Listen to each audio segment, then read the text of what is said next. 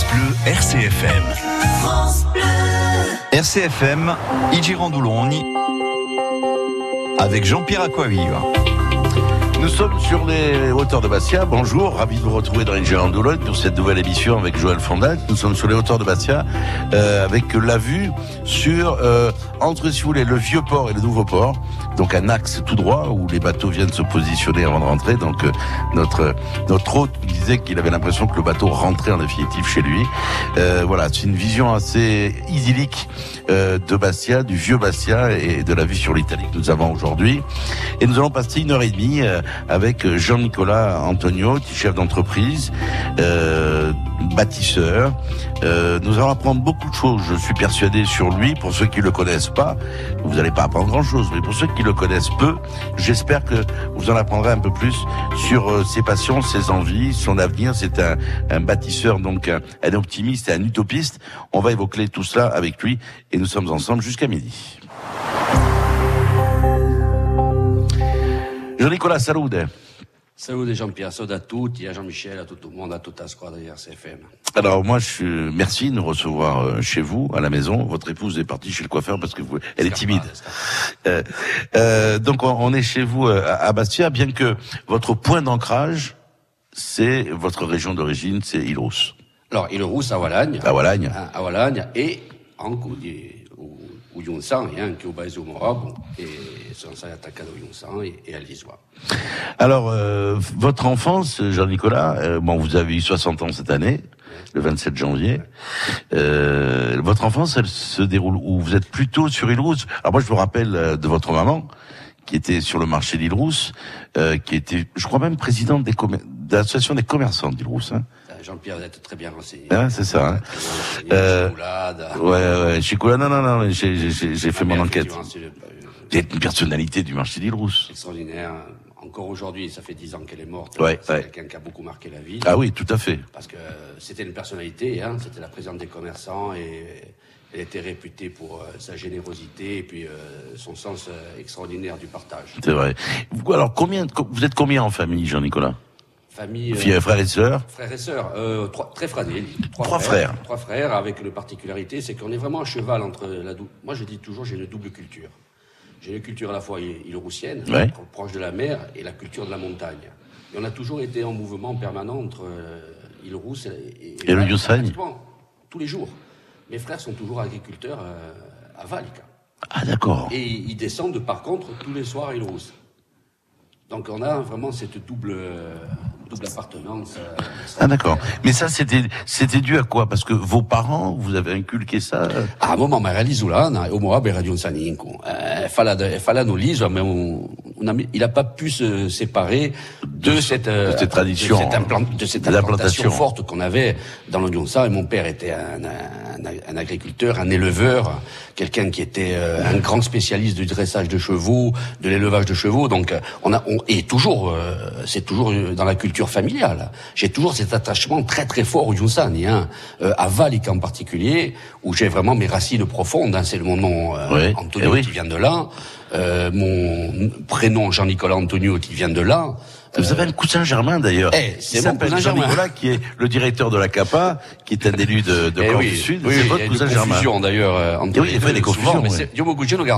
On a le nom de notre grand-père et on est issu de euh, d'une grande d'une grande lignée de Antonio, tiens, qui sont ils sortent de non, ils sortent de Val, les gars. Ah, complètement, complètement. Je suis très attaché à cette. Euh... Je pensais qu'il y avait une parenté, par exemple, avec ceux de Borgo. Ah, pas du tout. Pas du tout. C'est pas, la même lignée. Euh, on a aucun lien direct. direct. direct moi, c'est vraiment cette euh, ou euh, de Valika et euh, où mon père donc nous a euh, inculqué toutes les valeurs de la famille là-haut. Et je suis très attaché, très attaché. Et ma mère était louroussienne.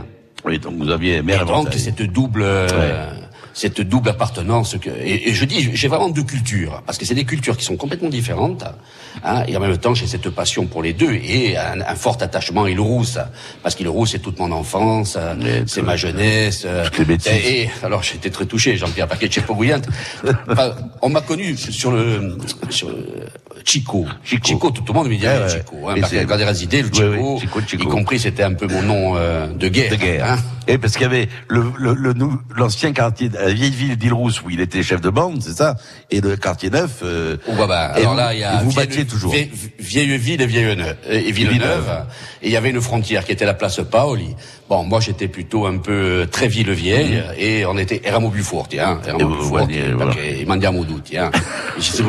La vous dit et je suis très euh, très très attaché à, à, cette, à, cette ville d'Île-Rousse qui est une ville extraordinaire parce que c'est une ville ouverte. Euh, c'est la ville bon fondée par Pascal Paoli. Elle n'a pas une citadelle, elle a un marché donc elle est ouverte sur le mm. commerce.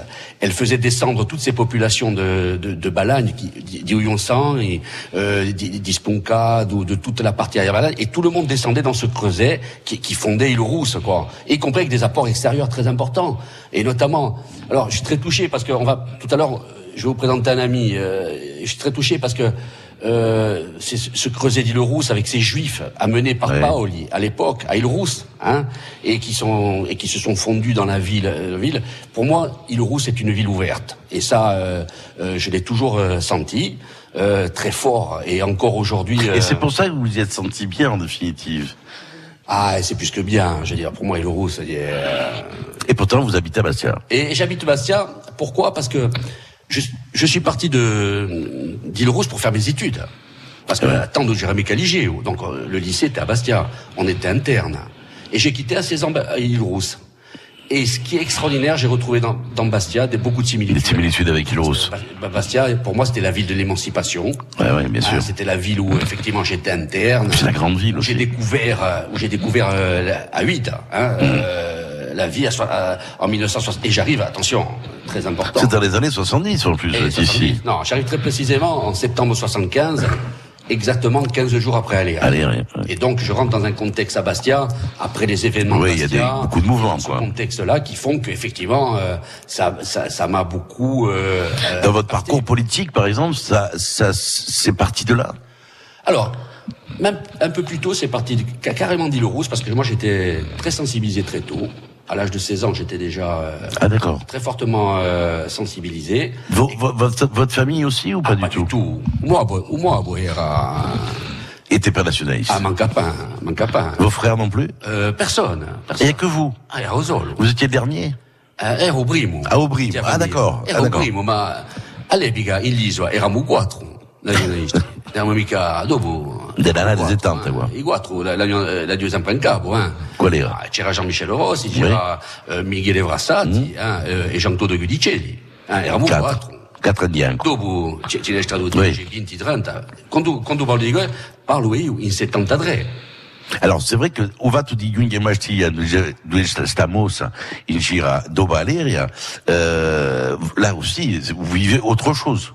Ah là, c'est, j'arrive à, à, Bastia dans un contexte complètement incroyable. C'est après les événements d'Alir, il y a Edmond Simeon est en prison, euh, manifestation, euh, enfin, ouais, Dion Kumbulo, tout le monde. Iseres des Garudi et noi qui qui piemo euh, cibisemo, hein, mm -hmm. euh, puis piemo Bradesa et cingagemo, hein, et tant l'engagement en a dans ça longtemps. C'est clair.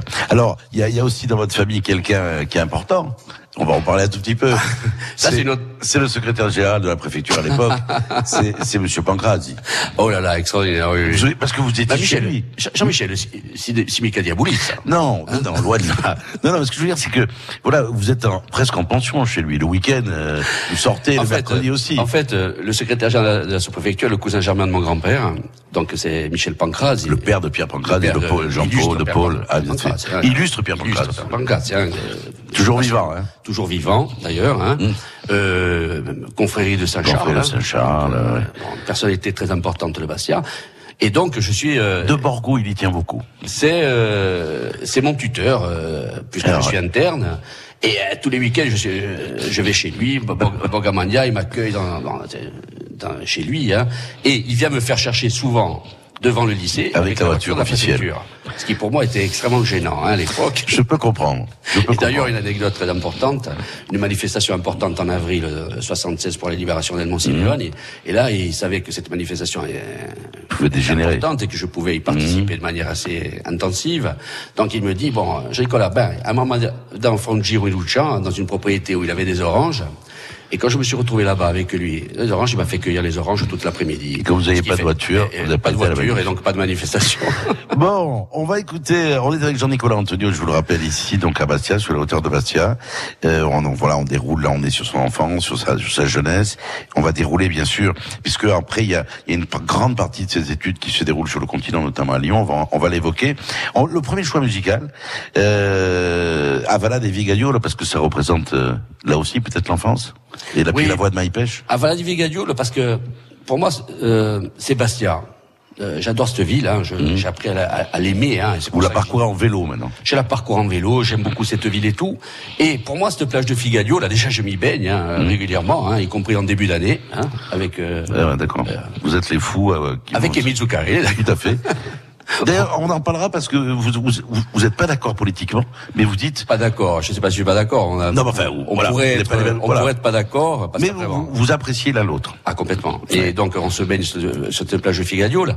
Et je trouve que pour moi, euh, on a détérioré beaucoup Bastia. On a coupé Bastia de la mer mm. parce que il euh, y a plus d'endroits pour se baigner à Bastia mm. vraiment. Euh, sauf à aller à la Marane. Il y a la plage de la Rinée, là. Et la Rinée, là, mais bon, elle est Il y le bois de Boulogne. Éloignée.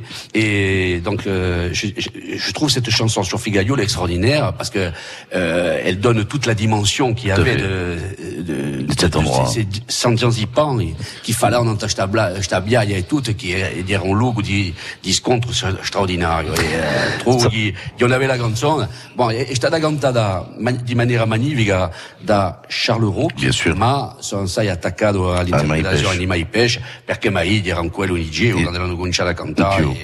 Et, et bien sûr, on parlait de saint c'était la fête de saint il y a pas longtemps, donc voilà. la boucle est bouclée. On écoute Avala de Vigaglio, le premier choix musical de notre invité Jean-Nicolas Antonio, et on se retrouve tout de suite après à Bastia avec Joël Fondacci, ici. I Girondologne, le choix musical.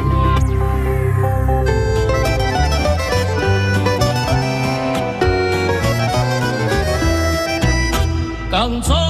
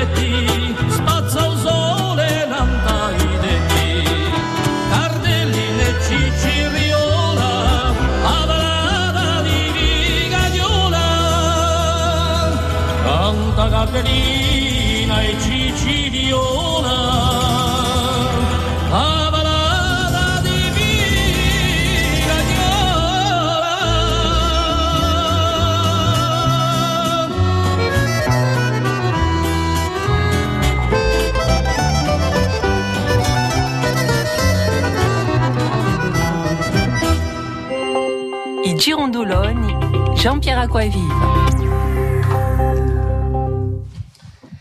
Et nous nous retrouvons ici euh, chez Jean-Nicolas Antonio, sur les hauteurs euh, de Bastia, chez lui, dans une maison qu'il a entièrement construite d'ailleurs. Hein. et on parlera euh, bien évidemment de, de son côté bâtisseur, il est ingénieur. On va parler de tout cela parce qu'il a une vraie passion pour l'architecture. Et lorsqu'on est dans cette maison-là, on comprend mieux la vision qu'il a du développement, la vision qu'il a en définitive de l'habitat et de son intégration en définitive dans la Corse. On, on, on l'évoquera avec lui tout à l'heure. Mais là, on a un ami d'enfance. Ah. Jean-Nicolas, c'est Bernard Yebgui qui est avec nous. Bernard, bonjour. Bonjour. Merci d'être avec nous, euh, Bernard. Merci d'être avec nous. Alors, salut Bernard. Euh, salut. Alors Bernard, euh, ami d'enfance euh, de, Jean-Nicolas, euh, et euh, ami d'enfance donc il rousse, c'est bien ça. Hein? Il rousse, il joue la rose, oui, tout à fait. Alors comment était le, Jean-Nicolas euh, euh, alias Chicoulade euh, quand il était jeune? Parce que on a l'impression qu'il donne, l'impression c'est c'est un bagarreur, c'est un chef de meute. Comment était-il? Alors oui, vous avez dit le mot juste. C'était un, général déjà. Et il avait déjà les tactiques de Napoléon. Et puis il ressemblait ah, un peu à Pascal Paoli pour le partage. Euh, bah, oh, Bernard Pianta. Non, non, non, non, Debera, Debera. Je veux dire, euh, quand on faisait des choses extraordinaires, c'est toujours toi qui disais, bon, euh, pour faire ça, il faut faire comme ça, etc. Quoi.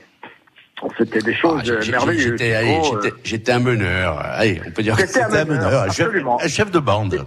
Un, chef, de, bande. Absolument. Hein Et quel, quel, quel, quel, souvenir vous gardez de cette... Est-ce qu'il y a des anecdotes que vous avez gardées en mémoire avec, avec Jean-Nicolas? Absolument, absolument. Euh, à l'époque, il y avait euh, les enfants de la vieille ville, d'Île Rousse, et les enfants euh, de la nouvelle ville, c'est-à-dire le Palais des Allées, etc., tout ça. Et entre là, il y avait des guerres, mais bon, des guerres d'enfants. Hein, C'était pas des choses extrêmement méchantes. Hein. Mais les, souvenirs, ils sont précieux, ils sont immenses. On avait des saisons, par exemple, il y avait les saisons pour jouer au la saison euh, pour jouer à l'arc, pour jouer à la fronde. Et puis on avait une passion avec Jean-Nicolas, euh, les quelques amis qu'on était, c'était le sémaphore. Voilà, le sémaphore, c'était quelque chose d'extraordinaire. Le, sémaphore, c'était lequel? Le sémaphore de la Piètre, non? Ah non, euh, non, sur la colline là-haut, sur Au-dessus de chez Marie, au-dessus de chez Marie. Euh, pour nous, cette passion, elle s'est concrétisée comment? Pardon? Cette, cette passion pour le sémaphore, elle se concrétisait comment? Eh ben, on était des soldats. sorti de l'école, euh, on faisait pas les devoirs. Hein. On partait dans les pièces ou après le goûter, une tartine de pain avec du beurre, un peu de chocolat dessus, en poudre. Et puis on partait dans les pièces, on montait là-haut. Le premier arrivé euh, de la ville vieille ou de la ville neuve, eh ben, c'était les, les, généraux du, du château. Et l'autre partie devait essayer de la reprendre. Bon, après, il y avait des prisonniers, il y avait des... C'était l'Empire, c'était le, le top. Hein. Mais Jean-Nicolas, dans tout ah. ça, il a toujours eu des idées extraordinaires pour tout.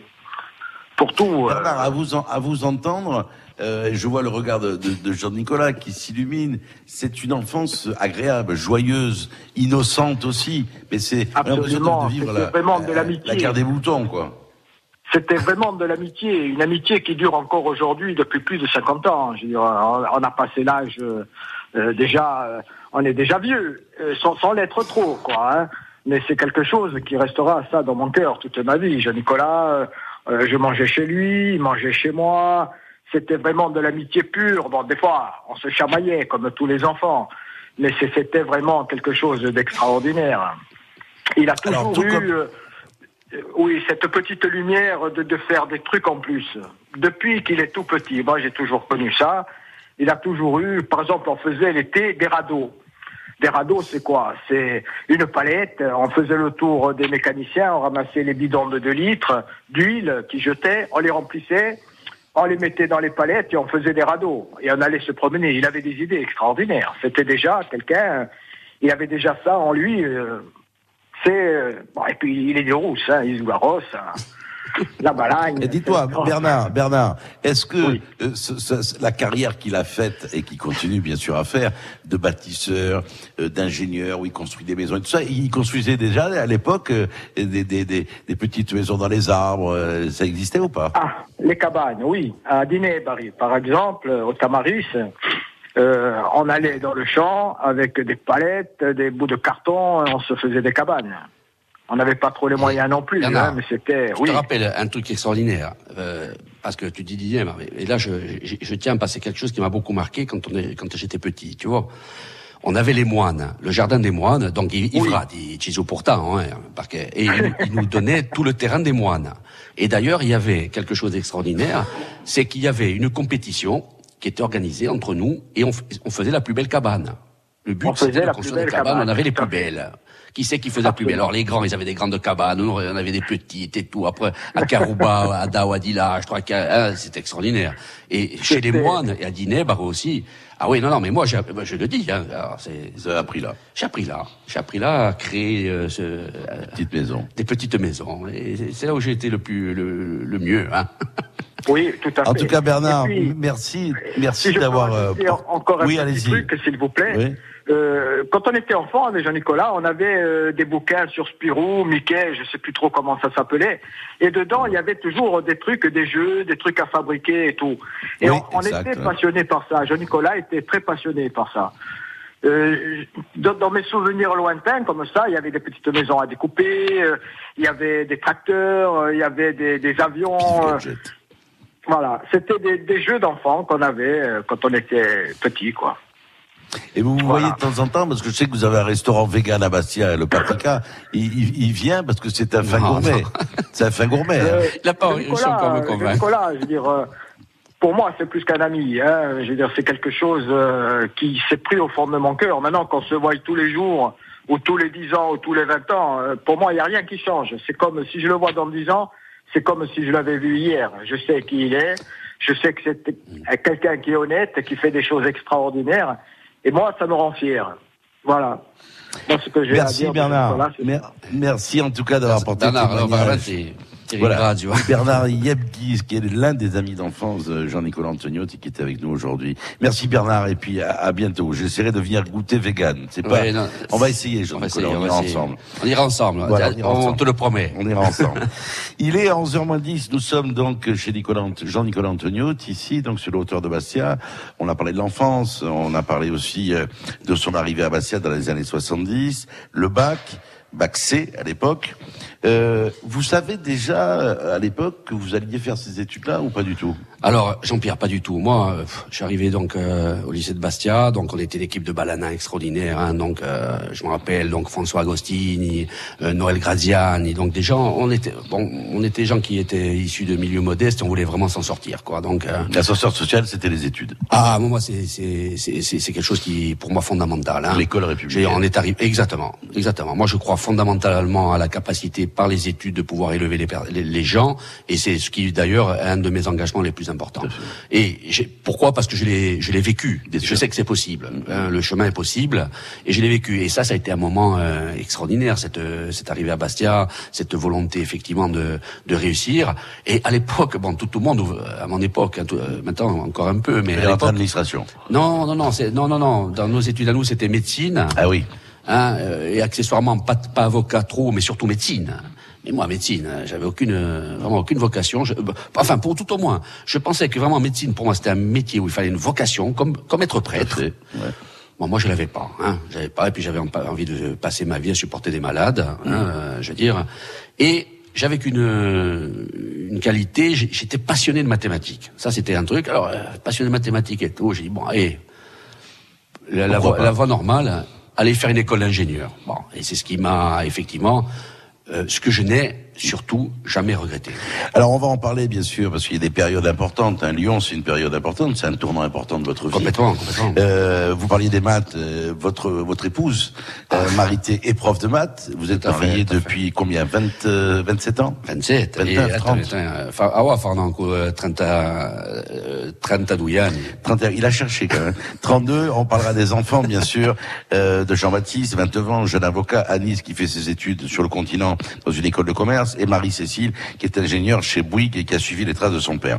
On écoute une nouvelle chanson et on se retrouve avec Jean-Nicolas Antonio ici, toujours sur les hauteurs de Bastia.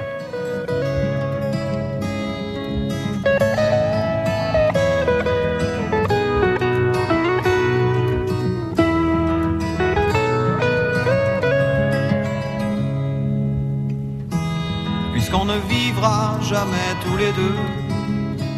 Puisqu'on est fou, puisqu'on est seul, puisqu'ils sont si nombreux. Même la morale parle pour eux. J'aimerais quand même te dire tout ce que j'ai pu écrire. Je l'ai puisé à l'encre de tes yeux.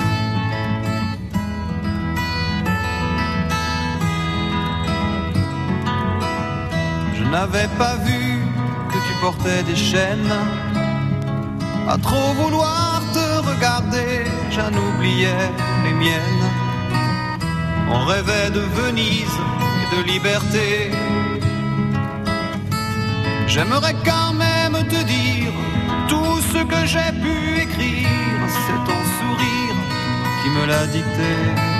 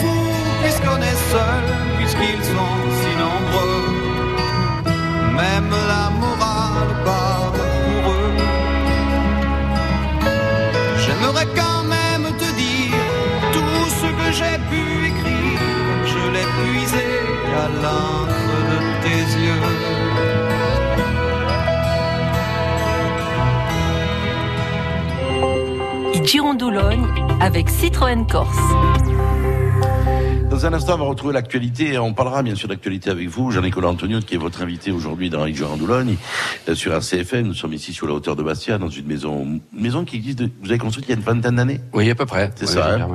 et qui était, alors qui, quand on voit cette maison et qu'on va sur votre site, les demeures Corse par exemple, euh, on a l'impression que l'architecture extérieure de la maison, c'est un copier-coller. Vous avez à peu près les, mêmes façons de faire les choses. Non, quand même pas. Euh, non, c'est très particulier ça, quand même. Hein. C'est quand même euh, un, projet que j'ai fait euh, il y a, il y a 21 ans, qui était assez avant, avant-gardiste, très avant-gardiste, oui, qui intégrait beaucoup de, de modernité déjà, hein, ah complètement, et de fonctionnalité. D'ailleurs, aujourd'hui, 20 ans après, elle est toujours d'actualité est toujours d'actualité, notamment à l'époque, euh, notamment par sur la fonctionnalité, notamment pour les personnes handicapées, pour les personnes à mobilité réduite, tout à fait. Donc euh, j'avais développé ça dans le cadre de programmes, de projets que j'avais fait euh, sur après les événements de, de Fouriane. Hein. on avait eu à adapter des maisons pour des personnes à mobilité réduite, et ce projet, j'avais intégré un certain nombre de savoir-faire. Et c'est vrai que 20 ans après.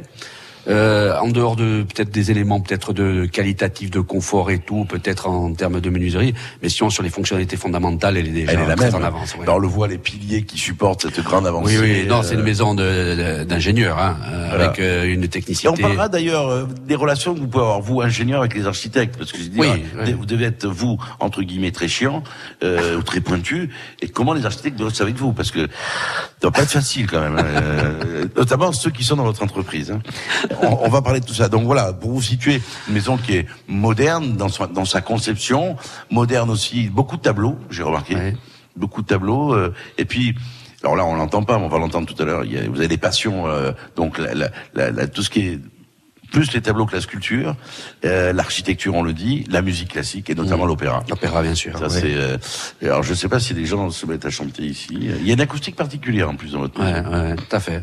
Vous écoutez la musique Oui, de temps en temps beaucoup, oui. tout à fait. Avec votre épouse, vous allez, vous allez partir voir un... Ah, Tosca. Bientôt la Tosca. Bientôt, au mois de mai, c'est ça Au mois de mai, oui. Pour mes 60 ans, d'ailleurs, c'est mon cadeau d'anniversaire. Ouais, vous les avez déjà eu, vous, 60 ans. C'est le 27 janvier. Je vous rappelle. Oui, mais j'ai toute l'année. Hein. C'est vrai, toute l'année pour le célébrer. C'est vrai, c'est vrai, c'est vrai. Alors, euh, on va revenir, bien sûr, sur ce parcours qui vous amène à Île-Rousse tout dans un premier temps, puis ensuite à Bastia, et puis ensuite vous partez sur Lyon. Et dans un instant, après les infos, on retrouvera bien sûr cette aventure lyonnaise où vous intégrez une école d'ingénieur. Pour l'instant, on va retrouver les infos. Tu sais, pendant la quinzaine du camping-car chez notre concessionnaire, on peut faire des super affaires. Et on peut aussi gagner un vélo électrique. Ouais, si je comprends bien, les bonnes affaires, c'est pour moi, et le vélo électrique, c'est pour toi, non? Bah ouais. Jusqu'au 30 mars, c'est la quinzaine du camping-car chez votre concessionnaire. Vous êtes sûr d'y trouver le camping-car ou le van de vos rêves à des conditions spéciales. En plus, vous pouvez gagner un des 100 vélos électriques au grand jeu de la quinzaine. Liste des distributeurs participants et règlements disponibles sur quinzainecampingcar.com. Jeu sans obligation d'achat. Lors du Tour de Corse, le camping sauvage, les barbecues et les feux sont strictement interdits. Da Palega a Albertacce, da Evisa a Antisanti, ECFM, con deve.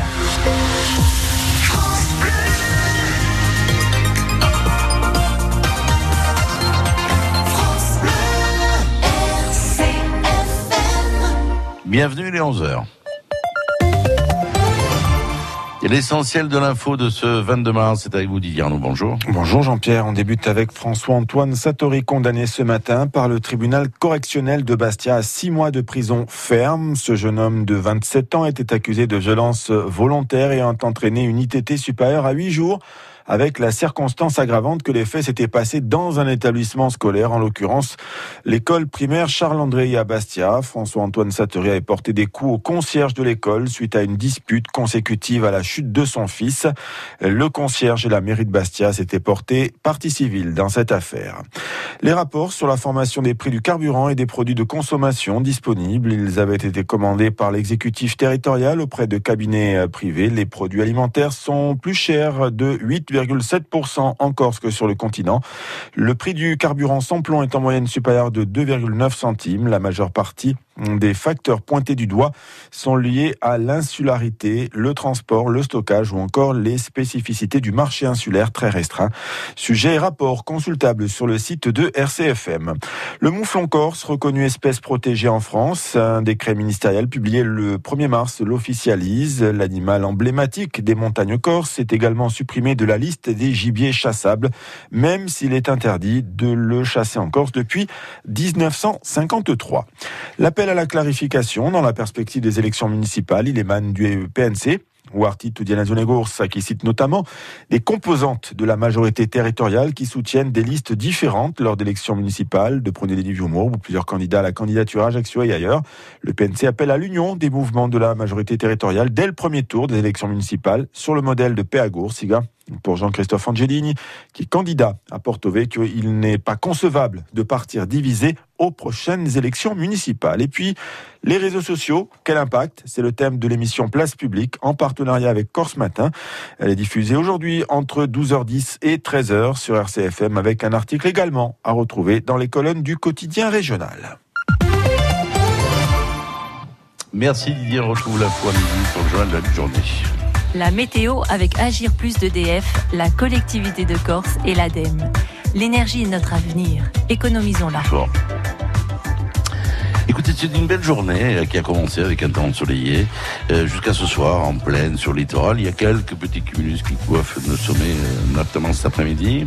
Le vent, un vent de nord-est qui a baissé d'un cran et c'est plutôt une bonne nouvelle. Il souffle toujours sur le littoral de la Valaille, le littoral oriental, principalement de Sonazara à Bonifacio, ainsi que sur les crêtes en montagne, des rafales qui n'atteignent plus heureusement que 40 km h mais tout de même, un vent de nord-est qui va tomber cet après-midi. On aura des brises marines qui domineront. Les températures sont à la hausse, 8 à 11 degrés près du littoral ce matin, à 5 dans les villages. Là, on atteint des températures qui sont printanières. Nous sommes sur le deuxième jour du printemps, faut le savoir. 20 degrés à Bastia, Corté, Calvi, 21 dans l'arrière-pays ajaxien, jusqu'à 22 degrés à Solacaro et Figari et à l'île Rousse. Pour demain, poursuite d'un bon temps ensoleillé avec des températures qui tourneront autour de 18 à 21 degrés, 13 degrés sur le relief, même type de temps pour dimanche. Voilà donc les prévisions de Météo France. Allez, cours, terrasse avec Daniel Moquet. Vos aménagements extérieurs s'adaptent à vos envies. Rendez-vous aux portes ouvertes Daniel Moquet les samedis 23 et dimanche 24 mars. Liste de nos lieux d'exposition sur daniel-moquet.com. Daniel Moquet signe vos allées. Moi, je suis moi-même au fil. Je fais tout moi-même. Le potager, c'est moi. Je potage à tour de bras. Tomates cerises, carottes cerises, cerises tout court. J'en passe et des meilleurs. Non, le potager, c'est moi. Et gamme vert. Eh oui, produire soi-même avec gamme vert, ça change tout. Retrouvez chez gamme vert tout ce qu'il faut pour produire de beaux légumes qui ont du goût. Gamme vert, numéro 1 de la jardinerie. Siga ezo gaze, iso palazzi, ezo iege, o paiaggi. E bedre ci contano a so storia, ridroadegi o sabado, tra de giore e on de giore, in despertimo, intorno al nostro patrimonio, spertimo, nanta ercefem. France Bleu, RCFM. France Bleu. Girondoulogne avec Citroën Corse. Et nous nous retrouvons ici euh, chez Jean-Nicolas Antonio, qui nous reçoit depuis 10h30 avec euh, Joël Fondacci, sur les hauteurs de Bastia, où nous déroulons euh, euh, sa vie. On va attaquer son œuvre maintenant. Euh, donc c'est l'île Roux, tout d'abord l'enfance, une enfance heureuse avec ses frères qui sont eux toujours à bas les éleveurs, avec un papa et une maman très proches bien sûr de leurs enfants. On parlera des valeurs qui ont été transmises dans la famille, qu'il a transmises lui-même à ses enfants, trois enfants, Jean-Baptiste, Marie-Cécile et Anne-Lise, 32 ans de mariage avec Marité, professeur de maths, donc ils ont déjà ça en commun, mais plus bien évidemment euh, donc une scolarité qui se déroule à Bastia, euh, à ce qu'on appelait le lycée Marbeuf à l'époque, maintenant Jean Nigoli. Puis le bac C, l'engagement bien sûr politique à l'époque, et puis euh, et puis un départ qui l'amène à Lyon parce que pourquoi pas devenir ingénieur et il va intégrer une école à Lyon. C'est le premier départ Jean-Nicolas Antoniotti de Corse. Euh, de manière importante. Hein. Ah oui, oui. Euh, allez, aussi, on, oui, on, on, aussi parti a Cagouzi. Hein. Era Gos, era andato una volta a Nizza, mi si pare andando in America. Les parents, ils disent quoi à l'époque quand vous partez sur Lyon euh, ils vous laissent partir Oui, ils me laissent partir et puis bon, je pars. Euh, j'ai une chance extraordinaire. Pourquoi Lyon C'est pas un hasard non plus, parce que Lyon, j'ai la tante, j'ai la sœur de mon père ah, qui, est, à Lyon. qui est à Lyon depuis très longtemps, puisqu'elle avait quitté Val en 1940. Donc pour rejoindre Lyon, pour prendre un poste dans, dans une administration, accompagné par mon père, ils se, reverront, ils se reverront que cinq ans après, après la guerre, puisque Lyon était passé en zone euh, occupée et ma tante était restée là-bas. Il a fait souche là-bas et j'ai eu des cousins qui m'ont accueilli là-bas et j'ai été accueilli comme euh, comme euh, comme le fils de la famille. C'est-à-dire que vous choisissez Lyon aussi par rapport à ça alors? Ah complètement. Je le choisis parce que j'ai une école qui était pour moi importante, hein, qui était l'INSA de Lyon. Hein, et surtout parce qu'il y avait euh, cette euh, proximité familiale, euh, parce que effectivement partir loin de Corse comme ça et tout et, quoi. oui parce que quand on allait à Marseille ou même à Paris c'était des, des, destinations où il y avait beaucoup d'étudiants corse et puis moi j'avais une obsession. Moi je partais pour réussir parce que moi je n'avais pas les moyens de, de, perdre mon temps à Lyon euh, euh, ou faire des études pour pour le plaisir je faisais des études y compris parce qu'il fallait que je réussisse et mes parents je savais le sacrifice familial qu'il y avait derrière j'étais le seul, le premier de la famille qui mmh. partait, et euh, j'ai été le seul d'ailleurs à faire des études supérieures. Hein, donc, euh, et il fallait que je réussisse. Et donc euh, toutes les conditions pour moi optimales, elle était d'aller à Lyon, rejoindre une partie de ma famille. Et la, sœur de mon père, ma tante Brigitte, c'était vraiment quelqu'un qui était comme ma seconde mère. Quoi, hein, donc été accueilli là-haut dans des conditions extraordinaires, avec des cousins, deux cousins, Bernard et Jean-Paul. Hein, Jean-Paul Jean-Paul sera avec tout tout à l'heure. Ah ouais, Jean-Paul Prosper. Bon, c'est hein, voilà, et heureusement que je les ai eus, parce que probablement sans eux, euh, je n'aurais pas pu euh, sûrement euh, tenir. ah, sûrement. Oui, oui, parce que pour moi, on a trop monde. Moi, je venais d'une Corse en ébullition. je veux dire une Corse à l'époque avec tout le à cuige, tout maïs pêche, enfin tout oui. aiguille que j'avais fréquenté tout. Et je pars à Lyon, je me retrouve dans un autre monde, hein, dire à bien ouvré, dont euh, une, une, ville industrielle, une ville sombre, euh, qui, qui, qui, est plus, qui a beaucoup changé aujourd'hui, hein, qui a beaucoup changé, une très belle ville aujourd'hui. Mais à mon époque, c'était une ville qui, qui était une ville euh, on pouvait faire que des études en définitive. Voilà, il fallait des études et puis euh, les études c'était dans un contexte incroyable où je faisais quand même une école préparatoire très difficile avec une pression psychologique énorme, énorme parce que bon euh, euh, c'était aller on allait au tableau, ci facciamo Outrata Doute ou visiter la vite euh, la région lyonnaise, vous n'allez pas y rester longtemps. Euh, Ah ouais, oui, donc c'était la- pression, y compris d'une école préparatoire. Donc ça, c'est quand même. J'avais la double, c'était la double peine. hein, à la fois l'exil, partir loin, hein, ce qui était le cas à notre époque. Il n'y avait pas d'université à mon époque. Ça, n'existe ouais, pas. hein. 78. Et j'arrivais là-bas avec un contexte de pression psychologique euh, qui était sur nous. Mais Pendant... pour tous, les, tous les étudiants, tous les élèves de prépa étaient à la même enseigne. Ah non, mais euh, les classes prépa ont été toujours réputées pour ça. Mais même moi, un ami qui, est- qui aujourd'hui est un ami intime, qui était d'un village à côté de Lyon, il est arrivé à Lyon, lui-même a vécu euh, cet même enfer-là. Donc, et moi, l'enfer, il était décuplé par le décalage culturel euh, important qu'il y avait. Moi, quand j'étais à Lyon, j'étais sur une autre planète. Pour moi, j'étais la, Corse. Je me demandais, est-ce qu'elle existe encore? À ce point-là. ah, ah oui, non, non. Et puis euh, moi, on travaillait le matin. Je me levais le matin à 7 heures euh, et je me couchais le matin à 2 heures du matin. Et ça, ça a été sur euh, pendant deux ans avec cette intensité-là. Donc, il faut comprendre ce contexte-là extrêmement difficile. Est-ce que ça construit aussi Ah, complètement. euh, je veux dire, euh, on- Mais on n'est pas rebelle tout le temps. Je veux dire, ça, ça- non, ça- je suis resté rebelle et en même temps c'était très constructeur parce que ça m'a permis de me mettre en rupture Bien Euh, sûr. et de prendre du recul, y compris, hein, Mhm. de me dire que ben il y a la Corse et puis il y a le reste, hein, et ça a été un élément de construction très important. Hein, je veux dire, Et d'émancipation dans le même temps. Aussi. total, Total. total. Voilà. Je, je veux dire, mais il a fallu passer par des caps très très difficiles, très très difficiles psychologiquement, hein, comme le vivent tous les étudiants qui font Bien des sûr, prépas difficiles. Hein. Euh, L'étudiant qui fait une prépa de médecine aujourd'hui a aujourd'hui on a la chance qu'elle puisse être faite en Corse, Mais ceux qui les faisaient aussi. à l'époque, c'est difficile. Mais les classes prépa en plus euh, en mathématiques en particulier étaient extrêmement exigeantes à l'époque en termes de pression psychologique. Très sélective aussi, ces prépas Très très très sélective. On, on était très sélectionnés. Pour vous dire un ordre d'idée, passé le premier trimestre, il y avait à peu près sur euh, un effectif, nous par exemple d'une trentaine d'élèves dans, dans, dans, dans ma classe, il y en avait déjà 10 qui au premier trimestre Dégagé. déga- euh, dégageaient. Euh, euh, Pas le niveau. psychologiquement. Ah, psychologiquement. Psychologiquement. Ils n'arrivaient pas à tenir la pression psychologique. Et, et c'était un élément de sélection très important. Alors, il y a cette prépa qui dure deux ans. Derrière, vous intégrez donc une école d'ingénierie. Je- donc euh, toujours j'avais une prépa qui était intégrée et je continue ma formation d'ingénieur et je, choi- je choisis donc euh, une option parce que j'avais plusieurs options possibles et je, je, je choisis l'option euh, euh, bâtiment. Pourquoi? Parce que instinctivement je me disais tiens s'il faut rentrer en Corse c'est peut-être la préparation qui sera la plus euh, adaptée pour rentrer euh, si je veux rentrer en Corse. Parce que mon obsession bien sûr c'était de partir faire mes études supérieures mais obsessionnellement pour moi c'était toujours rentrer rentrer rentrer. Alors, à la, fin de ces études, c'est quoi 80 dans les années 80 83, 84. 83, 84. Et là, bien sûr, euh, vous avez réussi votre pari, c'est-à-dire votre motivation, et il fallait réussir. Euh, vous rentrez? Je rentre. Et alors? Ah, et je rentre, je rentre, euh, et puis euh, sans- j'ai j'ai eu, la- j'ai eu une, un, un engagement très fort dans mes études, et en même temps un engagement politique très fort. Et ça, je suis peut-être un des rares à avoir réussi à avoir un niveau de d'études supérieures très élevé en même temps qu'un niveau d'engagement politique Très fort. élevé, ouais.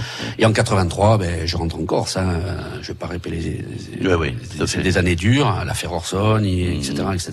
Donc plusieurs euh, événements et tout qui font que effectivement, euh, euh, je rentre dans un contexte et il y, avait ce contexte difficile, mais après un contexte aussi très positif où j'ai- rencontré ma femme. Hein, Eh oui. euh, à cette époque-là. Hein, et ça a dû- 32 ans de mariage. Euh, ah, de mariage, mais ça avait commencé en Ah, pas 83. avant, hein, vous avez vécu dans le péché quand même. Planète Qua- Quattrani, hein.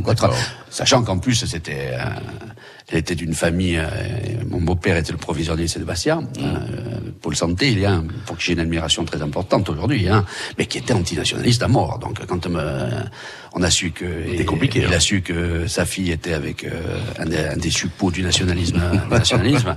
Donc, euh, ça a été pas facile à négocier. Ça, s'est- ça s'est négocié négocié après ma sortie de prison. Bon, eh bien, on va continuer à dérouler la vie. Voilà, on a passé cette période-là, et puis on va arriver. On va retrouver d'ailleurs quelqu'un dans un instant. C'est Jean-Paul Prosper et votre cousin qui vous a connu à Lyon, et nous verrons avec lui comment il, il voit votre parcours, comment il, il lui vous connaissez puisque vous étiez avec lui à Oui, Lyon. oui. Euh, voir que voilà euh, sa vision. Euh, Est-ce qu'il savait que vous alliez devenir ce que vous êtes devenu, c'est-à-dire à force de travail, d'acharnement, de volonté, de vision que vous aviez aussi du développement de ce pays. Euh, voir s'il a les mêmes options que vous. Je Pas du tout, pas du pas tout. du tout. Non, mais pas politique, je veux dire. Ah niveau oui, ah oui, non, non, on a la Voilà. même culture et la même éducation. Voilà, on va en parler avec lui. Il y a un autre choix musical, mais ce choix musical, il m'étonne pas beaucoup. Parce que euh, il a bercé toutes différentes générations. C'est Antoine Chose et Kifa, Mmh. Euh, parce que cette chanson, en définitive, est représentative de différentes générations et notamment des années des années 70, 75. Oui, alors, je suis très attaché à cette chanson parce que c'est Antoine. Et puis je veux rendre hommage à Antoine euh, Déjà, c'est un ami. C'est quelqu'un pour qui j'ai beaucoup d'affection et d'admiration.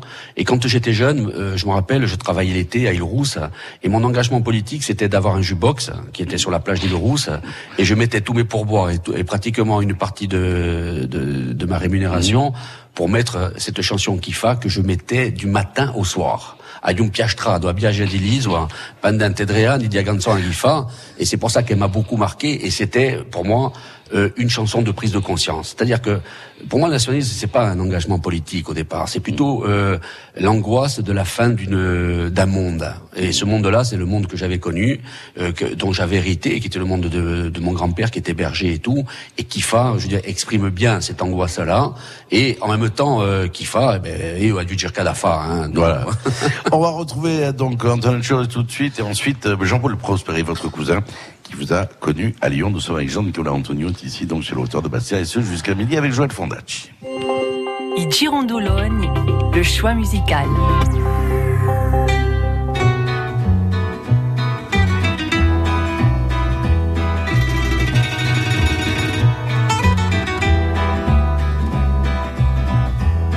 Rimore di legne tronche e luce rossa di forno.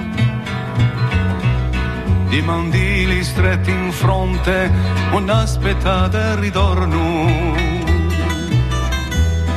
Ogni pedra negro fume, piano piano si è staccata.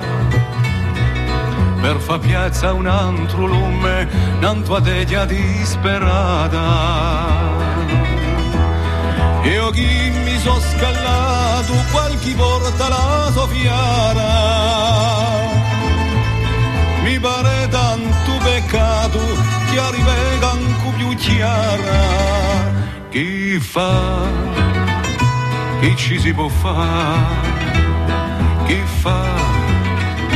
Chi ci si può fare? anche nostre medie antiche, una a una si ne vanno.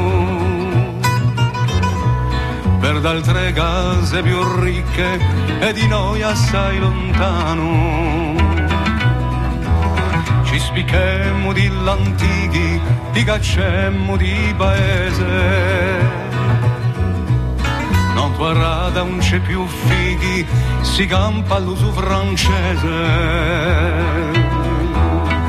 Io chi mi so campato un pezzo di pane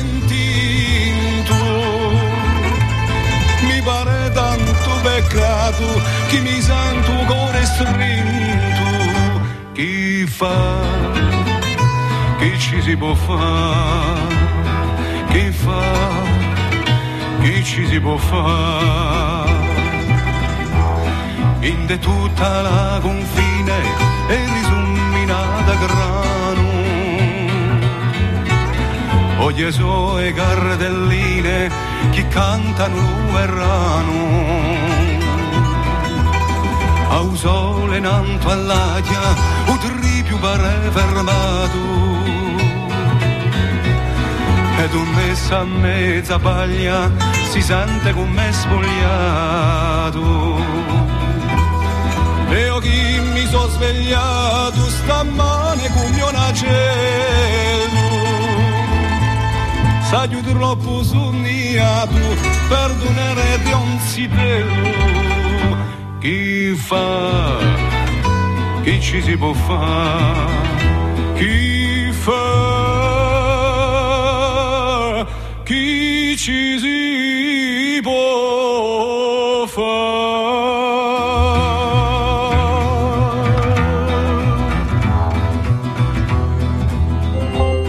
Girondoloni, chez vous le vendredi.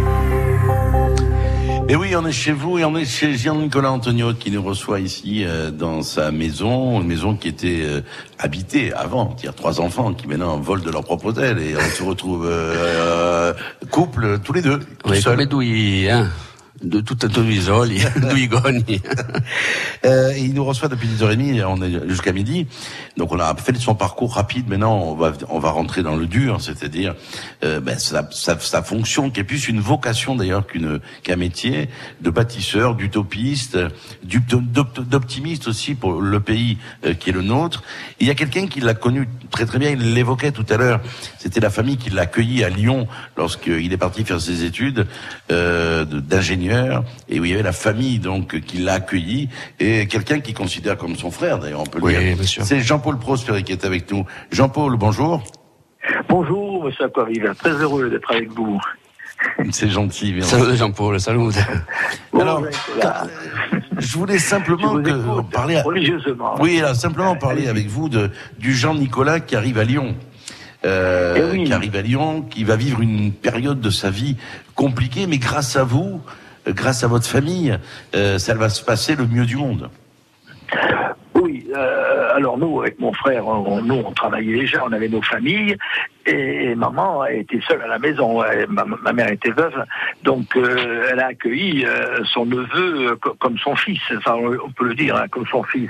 Il avait sa petite chambre avec son petit bureau, il avait... Bon, elle l'a accueilli comme aux Ovio, hein, ça c'est sûr. hein.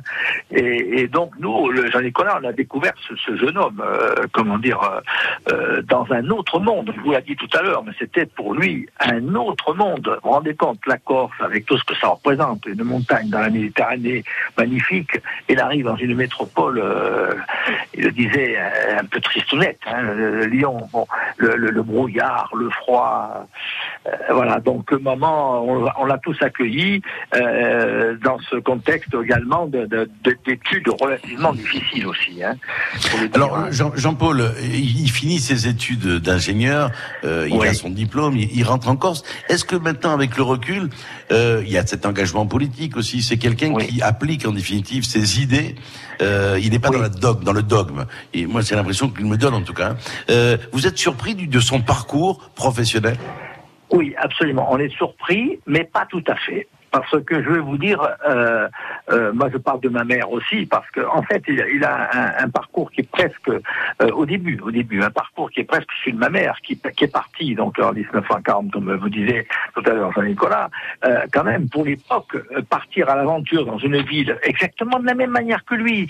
Lui il avait un but, elle en avait un aussi, sortir un petit peu, aller voir le, monde, comment comment le monde se comportait. Lui, il est pareil. Il est, c'est le, c'est le même. Et en plus de ça, avec cette euh, farouche, euh, euh, euh, cette vision farouche, j'allais presque dire, de dire je vais réussir, euh, chose que qu'il a réussi merveilleusement. Hein, vous l'avez vu, mais dans des conditions très difficiles, très difficiles. Euh, vous pouvez pas quitter la Corse et, et puis vous rendre dans un dans un monde comme ce, une grande ville, c'est pas possible. C'est, très difficile. Et ben là, je pense qu'il a trouvé le creuset familial.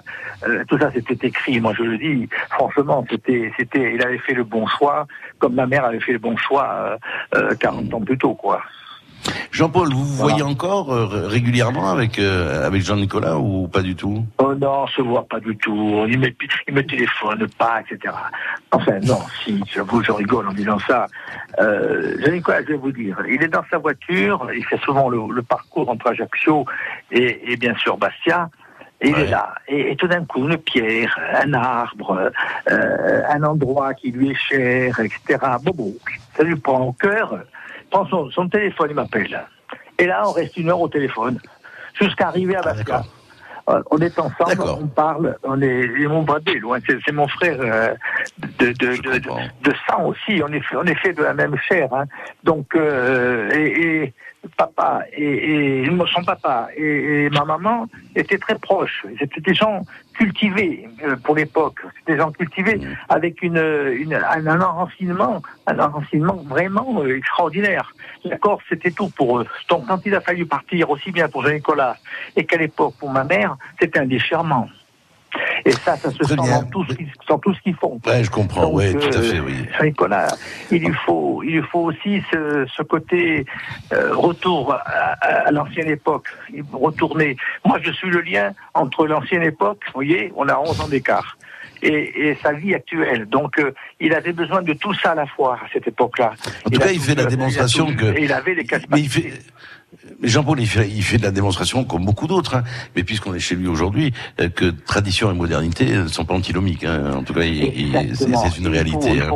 il, a, il a cette faculté d'aller chercher justement dans l'ancien ce qui va pouvoir lui servir dans le dans le dans le futur. Tout à fait, Et ça, tout à fait. C'est ça le grand, son grand son grand mérite, c'est de pouvoir euh, faire le, Allier les le- deux. la synthèse oui, euh, des deux. Vous voyez et, et je pense que Très bien. mon oncle Jacques avait cette capacité, ma mère aussi.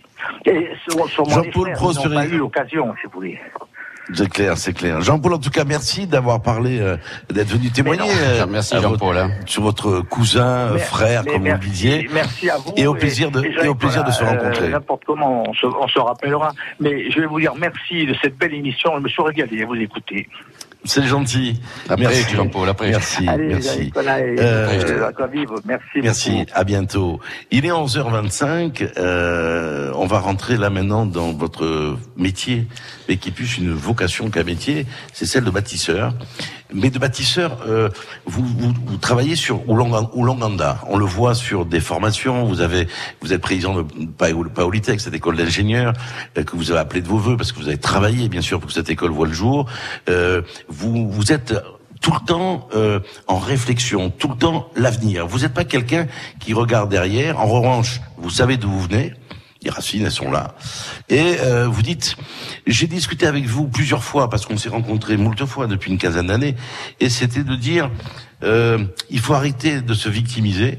Le- la décision, c'est la nôtre. C'est nous qui allons bâtir, c'est nous qui allons avoir la volonté d'eux. Sans volonté d'eux, c'est pas en critiquant les autres en regardant ailleurs euh, que on avancera. Et ça, c'est aussi une de vos, j'allais dire de, ouais, je pense que c'est aussi le lien qui est entre cette tradition, les valeurs qu'on vous a inculquées et la formation que vous avez eue.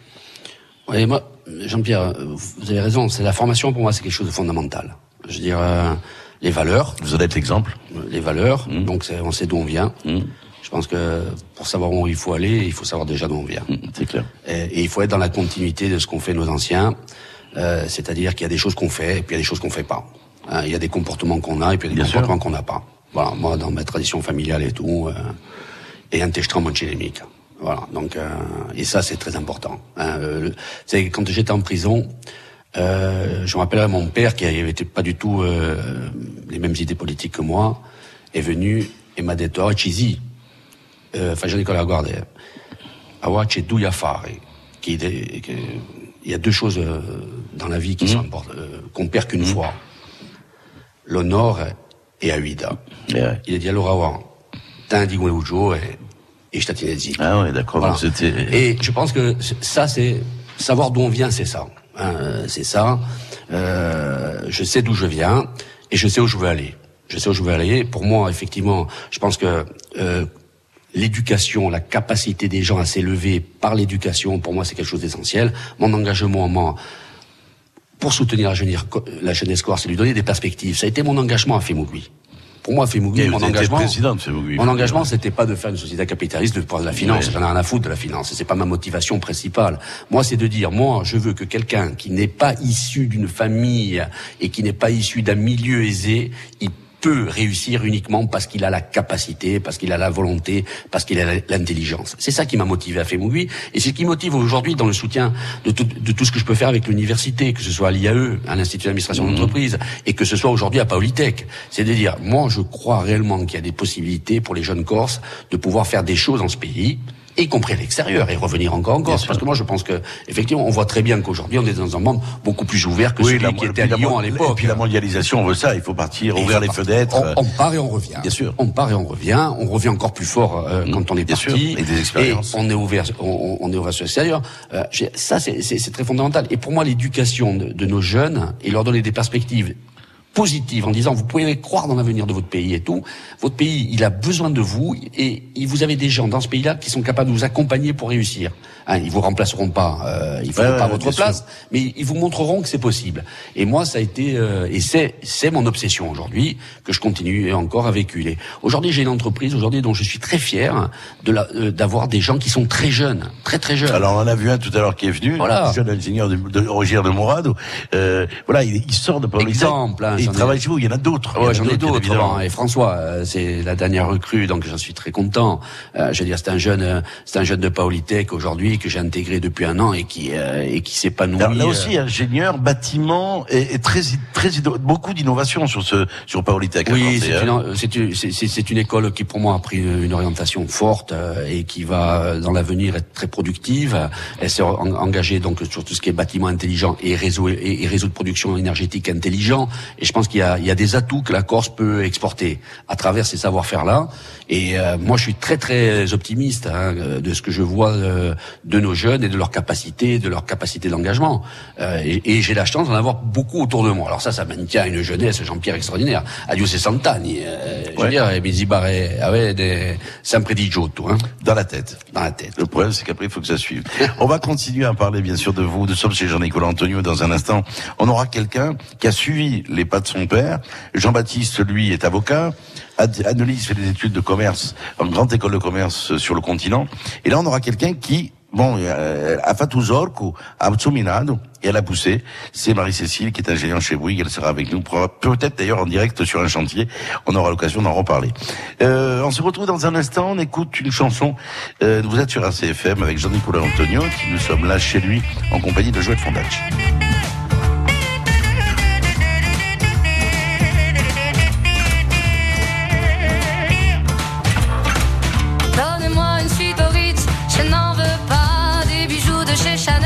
Je n'en veux pas. Donnez-moi une limousine, j'en ferai quoi? Offrez-moi du personnel, j'en ferai quoi? Un manoir à Neuchâtel, ce n'est pas pour moi.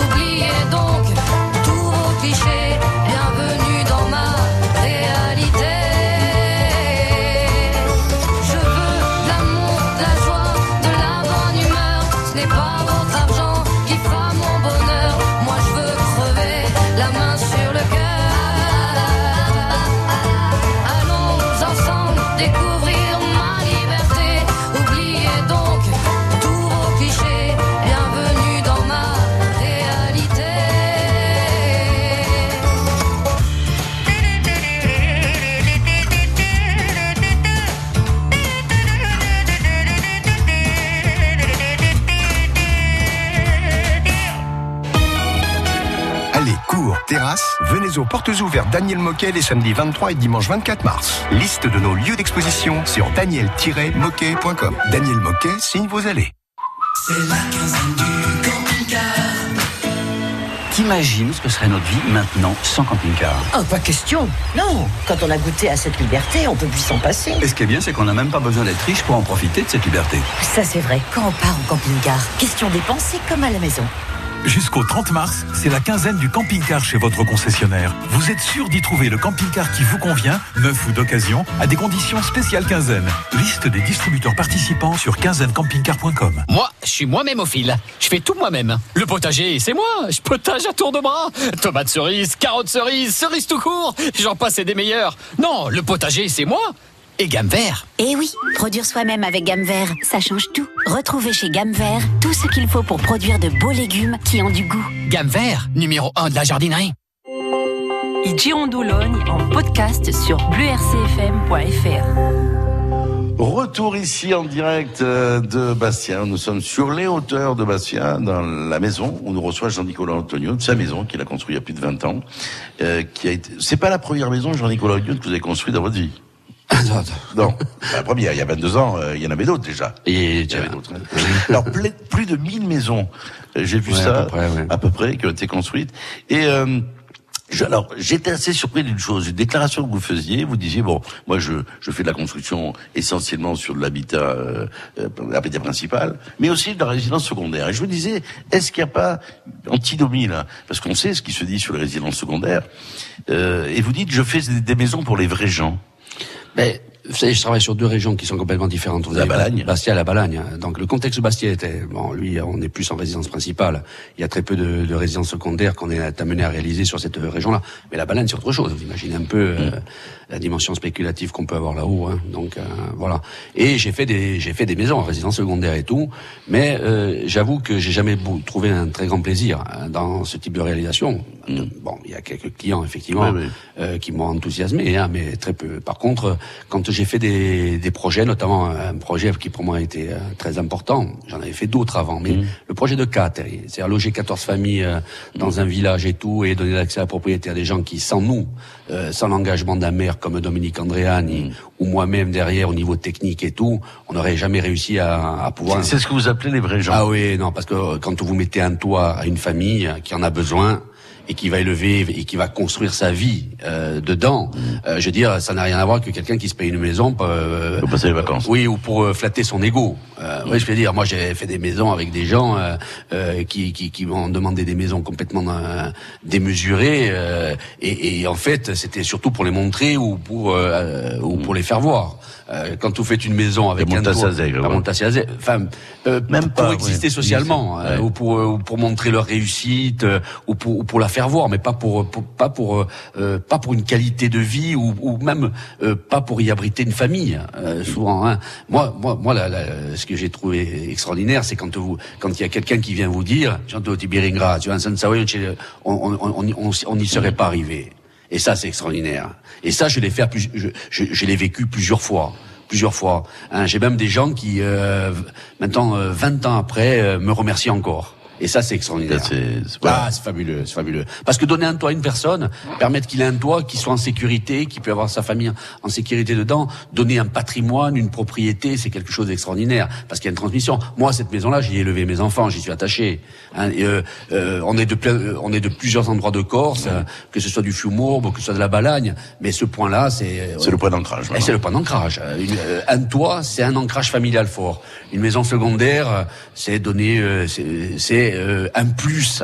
Euh, c'est quelque chose qui est euh, une jouissance euh, en plus, mais c'est pas euh, pour moi euh, L'essentiel. L'essentiel. Alors, euh, il y a des restaurateurs qui courent après les étoiles. vous, vous courez pas après les médailles.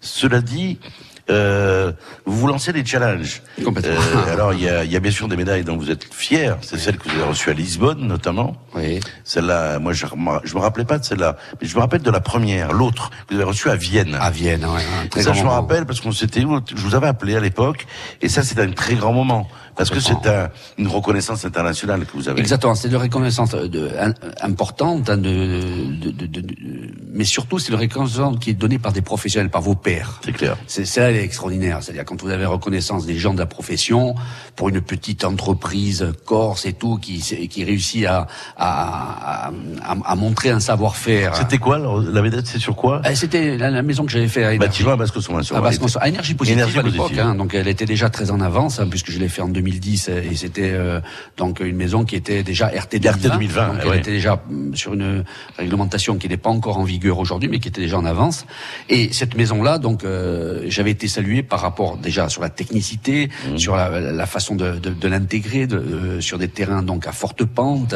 avec un vrai savoir-faire technique et tout qui est qui a, qui a- qui a été salué et surtout c'était une prestation qui était difficile à faire parce qu'il fallait convaincre 500 personnes on est, il y avait 28 projets en compétition. Et vous êtes arrivé le premier. Et je suis arrivé le premier. Et non seulement j'étais premier, mais y compris avec le Grand Prix du jury, c'est-à-dire y compris. Ah euh, voilà. Donc alors là, ça a été pour moi un grand moment. Parce que c'est quoi? C'est une reconnaissance, bien sûr, du travail fourni, mais c'est aussi le rayonnement de la Corse pour vous ou c'est quelque chose de plus personnel? Et moi, vous savez, quand euh, on m'a proposé de faire ce projet-là, je voulais pas le faire parce que je disais, Tiens, moi, j'ai pas les épaules assez larges pour monter à ce niveau de challenge, ça me que j'aime. Mais un ami qui m'avait euh, détecté me dit, non, Jean-Luc, il faut que tu le fasses. Et je voulais pas le faire. Moi, non, oui, Amikava, Amikava. Il a eu un argument très fort. Il m'a dit, si tu le fais pas pour toi, fais-le pour la Corse. Bon, quand elle m'a tout, on a mis la barre à un, à un niveau, et je l'ai fait pour ça. Je l'ai fait pour ça, et j'ai- ça m'a beaucoup apporté, beaucoup apporté. Alors il y, y a ce prix-là qui est extraordinaire, il y a l'autre prix que vous avez reçu euh, euh, à, à Lisbonne. Et ce que je trouve aussi de beau, c'est que l'aventure elle est collective avec vous maintenant. Il y a tous ces jeunes autour de vous, et ça doit vous booster quand même d'avoir cette jeunesse avec vous là. Ah mais c'est extraordinaire. Un jour ils vont vous mettre dehors. Ah, C'est ce que j'attends toujours. Ah d'accord. Alors quelqu'un qui va pas vous mettre dehors, c'est votre fille qui sera avec nous dans un instant, Marie-Cécile, qui elle, je le disais, donc est votre clone euh, au niveau de son parcours. Ça va pas lui plaire, Non, non, non, je- peut-être. Elle est ingénieure chez Bouygues, elle est sur les chantiers, elle n'est pas dans un bureau, elle sera avec nous dans un instant, mais là, on va écouter votre autre choix musical. Alors là, c'est une passion que vous avez en commun aussi avec votre épouse, c'est l'opéra. Ah oui, oui. Alors, tous les ans, vous allez voir un opéra. Ah, tous les ans. Pas tous les ans, mais presque. Non, plusieurs Plus, fois par an. plusieurs fois par an, pardon. Et vous y allez bientôt d'ailleurs. Ah, pour mes 60 ans, donc ma femme m'a fait, m'a offert hein, donc euh, une, euh, une représentation de Tosca à l'Opéra à Paris. À l'Opéra à Paris, et ça, avec un, un, un interprète Avec Jonas euh, Kaufmann. extraordinaire, hein, qui est Eh bien, on va l'écouter tout de suite. Luce Van Restel, le choix musical de Jean-Nicole Antonio, qui est votre autre aujourd'hui. Et puis tout de suite après, nous retrouverons l'une de ses filles. I Girondoloni, le choix musical.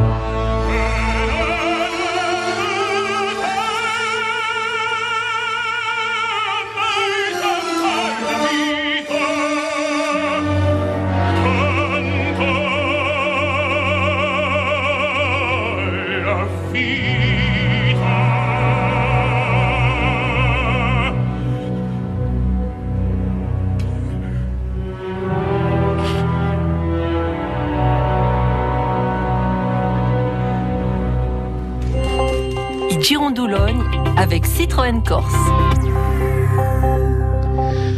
On se retrouve en direct euh, ici chez Jean-Nicolas Antonio après ce choix musical euh, qui laisse sans voix. Sans voix. Parce que c'est une émotion euh, particulière, cette voix de, d'abord la, la partition de Puccini, mais, euh, et vous m'expliquez que vous, vous, l'opéra, pour vous, ça représente, c'était pas grand chose. Un jour, vous offrez un cadeau à votre épouse, vous partez à Vérone. Oui. Parce qu'elle adore l'opéra, et là, c'est un choc. Un choc. Et depuis, euh, j'ai été obsédé et tous les voyages qu'on fait, on les fait à travers cette thématique-là. Non, vous allez avoir un pays, vous allez vous allez. Alors, il y a quelqu'un, euh, quand vous êtes parti la rencontrer, parce que je me rappelle de votre périple en Argentine, euh, je ne sais pas si vous avez- vous êtes allé à l'opéra en Argentine, en tout cas, vous êtes allé voir votre fille, qui terminait, euh, qui travaillait déjà, euh, elle avait fini ses études Non, elle faisait ses études là-bas. Elle Là-bas. Elle fait des études de l'Argentine. Elle a fait son semestre d'études euh, à Buenos Aires. Et euh, bah, Marie-Cécile est avec nous. Ah. Bonjour Marie-Cécile. Bonjour. Bah, Alors, papa, bien sûr, là. Euh, Marie-Cécile, vous êtes sur un chantier ou vous êtes dans votre bureau, là Alors, je suis sur un chantier. Je me suis un peu isolée dans un appartement pour être au calme. Voilà, voilà. Donc Marie-Cécile, ingénieure chez Bouygues euh, à Paris, euh, études brillantes, études. Alors pourquoi les études en Argentine, Marie-Cécile? Alors, euh, donc moi, en fait, dans mon cursus d'ingénierie, j'avais un semestre à faire à l'étranger. Donc, du coup, j'ai choisi l'Argentine parce que je voulais impérativement aller en Amérique du Sud. Dans des, enfin, le- pour moi, l'Argentine, ça, il y a, les gens là-bas ressemblent beaucoup euh, aux Corses. Enfin, je pense que mon père sera d'accord avec moi. Il y a une mentalité euh, très très similaire. Les gens sont chaleureux. Donc, euh, je suis allée- je suis partie là-bas pour poursuivre du coup mon dernier semestre d'études d'ingénierie. D'accord. Avant ça, Alors j'étais partie euh, en Uruguay. En Mon Uruguay père m'avait aussi accompagnée d'ailleurs pour faire un petit stage de trois mois. Et dites-moi, il vous lâche pas? Il reste tout le temps avec moi. il est tout le euh, temps là. Attendez, vous allez la lâcher quand, votre fille? Elle a 26 ans, elle fait une carrière, elle débute une carrière remarquable. Et je l'ai lâchée. Hein. Elle est, Ça y est? elle oui, elle exagère un peu quand même. hein. On est, je l'ai accompagnée, bon, mais euh, elle m'a supporté qu'une semaine. hein. Après, elle m'a détoupillé à l'avion et rien de très beau. euh, Rien de très beau hein. Ah d'accord, vous avez des vrai, relations comme vrai. ça entre mère fille, chat chien. Quoi. Euh, alors on dit, euh, ce qui se dit, Marie-Cécile a pris euh, les pas de son père. Ça vous va ça ou pas? Euh, pas trop, non. non, j'ai fait mon. Non, mon parce père que- aiguillé, parce que l'ingénieur- mais, euh, mais Non, parce êtes je ingénieur pense tous que les deux, J'ai fait mes choix personnellement aussi. C'est vrai. Euh, euh, vous avez vous avez été bien sûr fier de vos trois enfants. Euh, bon, Marie-Cécile, ingénieure au niveau, elle est maintenant chez Bouygues, elle a 26 ans. Votre fils Jean-Baptiste, 29 ans, tout jeune avocat, il a prêté serment en début d'année. Agnès qui continue des études, elle sur le continent, euh, dans une école de commerce. Euh, vous les avez poussés à faire des études comme vous êtes dit vous-même, c'est par là qu'en définitive on arrive et l'ascenseur social, Oui. il est à ce niveau-là. Vous leur avez dit ça? Ah oui, complètement. Et c'est c'est c'est ce qu'on partage avec ma femme. Ma femme, pareil, c'est quelqu'un qui euh, qui est issu d'une famille où l'élévation par les études a été fondamentale. Mon beau-père, hein, qui était Mmh. orphelin, euh, qui a qui a été qui a réussi par les études. Mmh.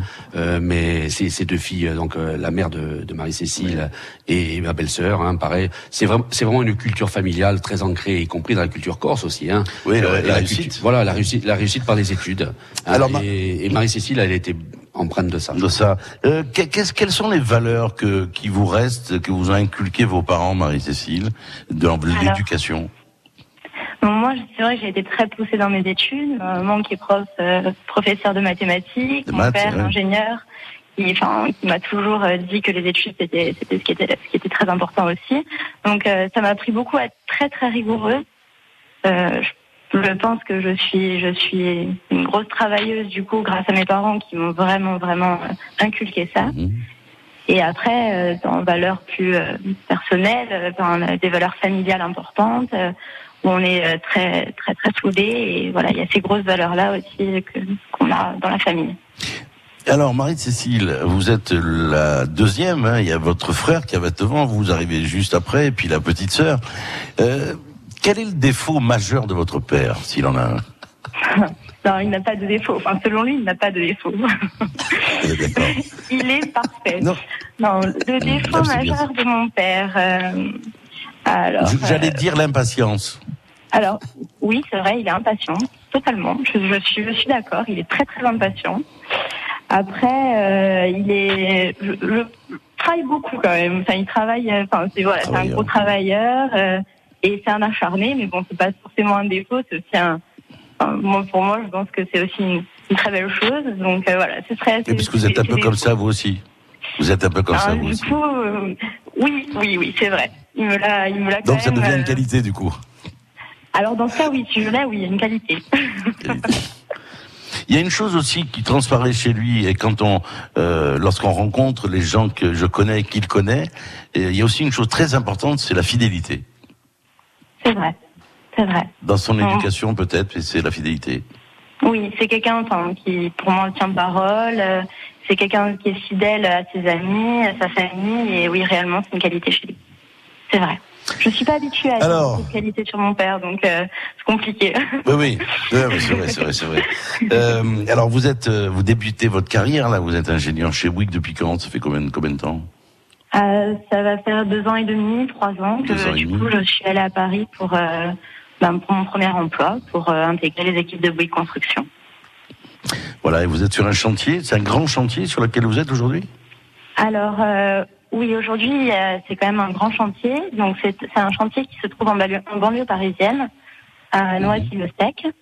Donc là, euh, et, euh, il y a 250 logements. On est euh, cinq conducteurs de travaux. Donc c'est un, un- un assez gros chantier. Et euh, j'étais juste avant, enfin, en janvier, je suis partie d'un d'un très gros chantier qui était en face du nouveau tribunal dans le 17e arrondissement. Donc euh, là, c'était vraiment euh, un très très gros chantier avec en- entre autres un cinéma, un centre d'animation qui ont été construits, trois bâtiments, euh, un en accession et deux en social. C'était une usine. C'était une usine.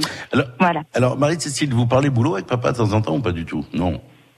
Alors, on parle boulot quand euh, il me demande de rentrer en Corse pour travailler avec lui, oui. Ah, d'accord, d'accord. Ça va arriver un jour peut-être? Ça va arriver un jour ou Alors, pas euh, De prendre la, prendre suite. Je sais pas, je pense que oui. Euh, je pense que c'est un peu l'espoir de mon père aussi, ce qui, ce qui se comprend parce qu'il a bâti ça et il a bâti cette entreprise et pour lui c'est un, c'est un travail qui lui tient beaucoup à cœur. Donc oui, c'est vrai que je comprends que ce soit aussi euh, important pour lui que sa famille puisse aussi reprendre euh, l'entreprise un jour. Moi, c'est quelque chose qui me tente. Et euh, pour le moment, je pense qu'il est nécessaire que je me forme un petit peu euh, ailleurs. Oui, bien sûr. encore. Ben écoutez, Voilà. quand vous rentrerez encore, je viendrai vous rendre visite. On fera un Girandoulogne chez vous. D'accord. Marie-Cécile, 5 ans, 6 ans ou 10 ans après. En tout cas, merci Marie-Cécile d'être venue, de, pris du temps sur votre travail, sur le chantier sur lequel vous êtes. Euh, voilà, et puis euh, Jean, bon, Jean-Nicolas, on peut être que fier de ses enfants, bien Oui, évidemment. je suis très fier de mes enfants, hein, très fier de Jean-Baptiste, euh, qui m'a beaucoup. euh, cette année, ça a été extraordinaire. Donc cette, euh, cette prestation de serment, ma, ma, ma petite qui est Ouais, qui fait des études aussi, hein. paranoïa cette année, Ouais. hein, donc euh, faire ses études euh, encore continuer. Et puis Marie-Cécile. Et Marie-Cécile, mais Marie-Cécile, on est trop proches euh, en caractère. vous avez, en ben, caractère, vous hein. avez aucun défaut pour elle. Hein. Non, et- et- et je l'ai trouvée extrêmement tolérante, très diplomatique euh, aujourd'hui, et elle t'a fait beaucoup plus d'aveux euh, qu'elle est capable de m'en faire à moi. hein. D'accord. De elle a suite. pris du côté de sa maman, peut-être. Euh, voilà, non, non, ouais, elle a- heureusement pour elle, elle a pris des qualités, des qualités de la mère. D'accord. Marie-Cécile, merci en tout cas d'avoir été avec nous et à bientôt. Merci à vous. Au revoir. Ah, au Grosse revoir. bise, ma chérie, Au hein. Ciao, revoir. Alors, euh, on va arriver au terme de, de- de cette émission. Moi, j'ai j'ai envie de vous demander une question très simple. Dans l'actualité, est-ce qu'il y a des choses que vous ne supportez plus? Oui, il y a bah, des choses qu'on supporte pas. Il y en a tous les jours. Hein. Euh, tous les jours, il y a plusieurs sujets qui sont qui sont difficiles. hein.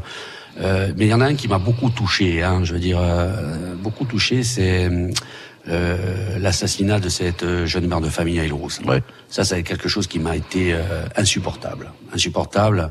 Euh, la- L'atteinte à une mère de famille hein, et à une femme en particulier, j'ai trouvé ça euh, extrêmement euh, bouleversant. Pas parce que ça se passe qu'à Île-Rousse. Oui, oui, oui, bien sûr. Hein, euh, ça s'est passé à Île-Rousse et j'étais sur place. Hein. J'étais à Île-Rousse euh, le jour même et ça m'a. Euh, Les violences faites aux femmes. les général. violences faites aux femmes, hein, je veux dire, ça me paraît euh, quelque chose d'inadmissible.